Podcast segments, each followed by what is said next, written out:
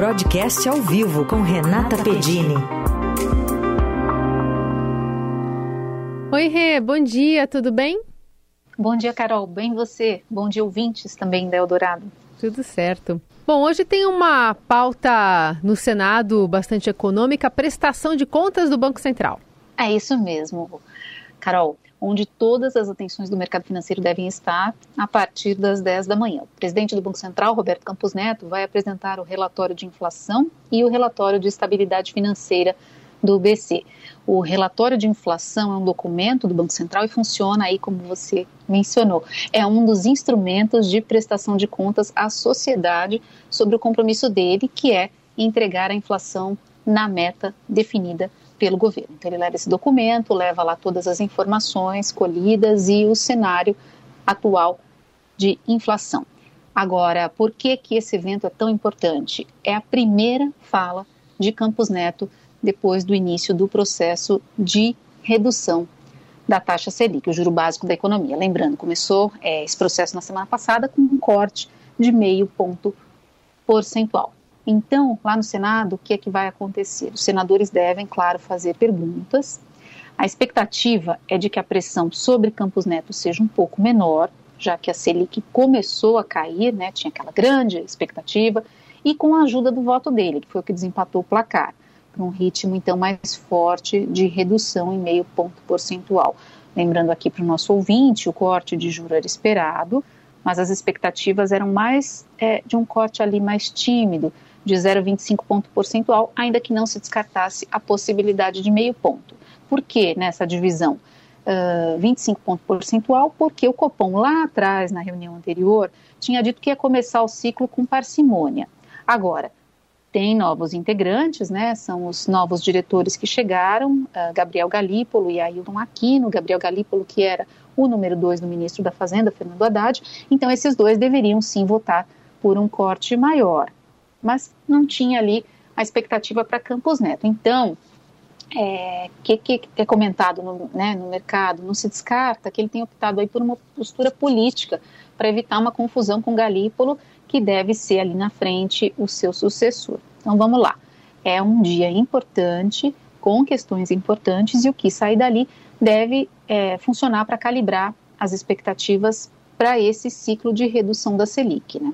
E nesse caso, é, com alguma coisa a se apresentar, né, Eu acho que essa tendência aí que apresentou a ata do Copom dessa queda da manutenção, sem sem muita margem para se vislumbrar uma queda maior ou não, mas é uma prestação de contas que é, deve agradar os governistas mesmo, né?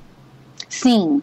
Agora, embora eles tenham colocado ali na ata a indicação de que deve manter o ritmo de corte, então mais meio ponto percentual daqui para frente, é, um dos pontos de atenção é se há uma chance de acelerar essa queda o é, que, que acontece? Na ata, o Banco Central descartou, por enquanto. Falou: ah, não, não dá para a gente trabalhar com um passo maior.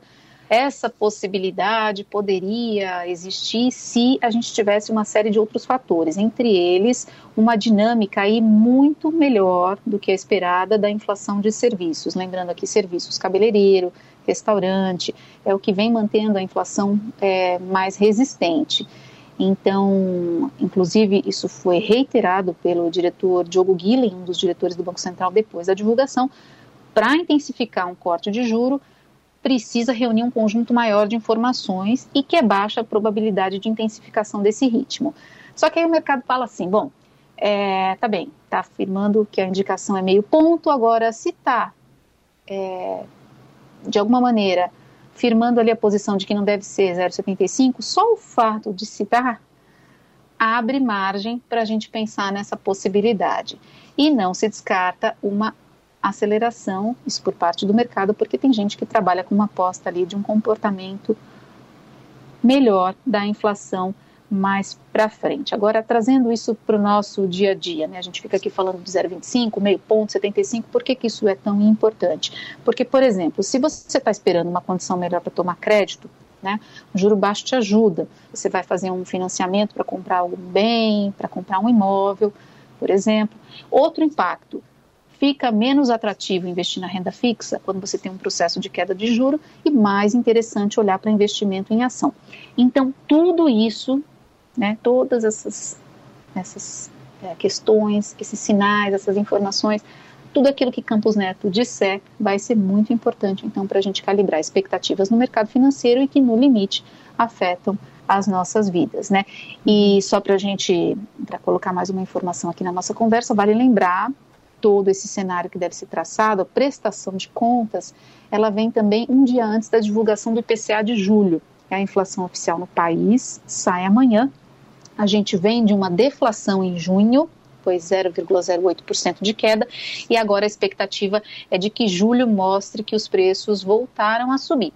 Pouco, vai ficar ali em 0,06%, 0,06%, se confirmada a expectativa aqui que a gente apurou no, numa pesquisa do broadcast, com a reoneração dos combustíveis, que começou no dia 1 e com uma queda menor dos preços de alimentos.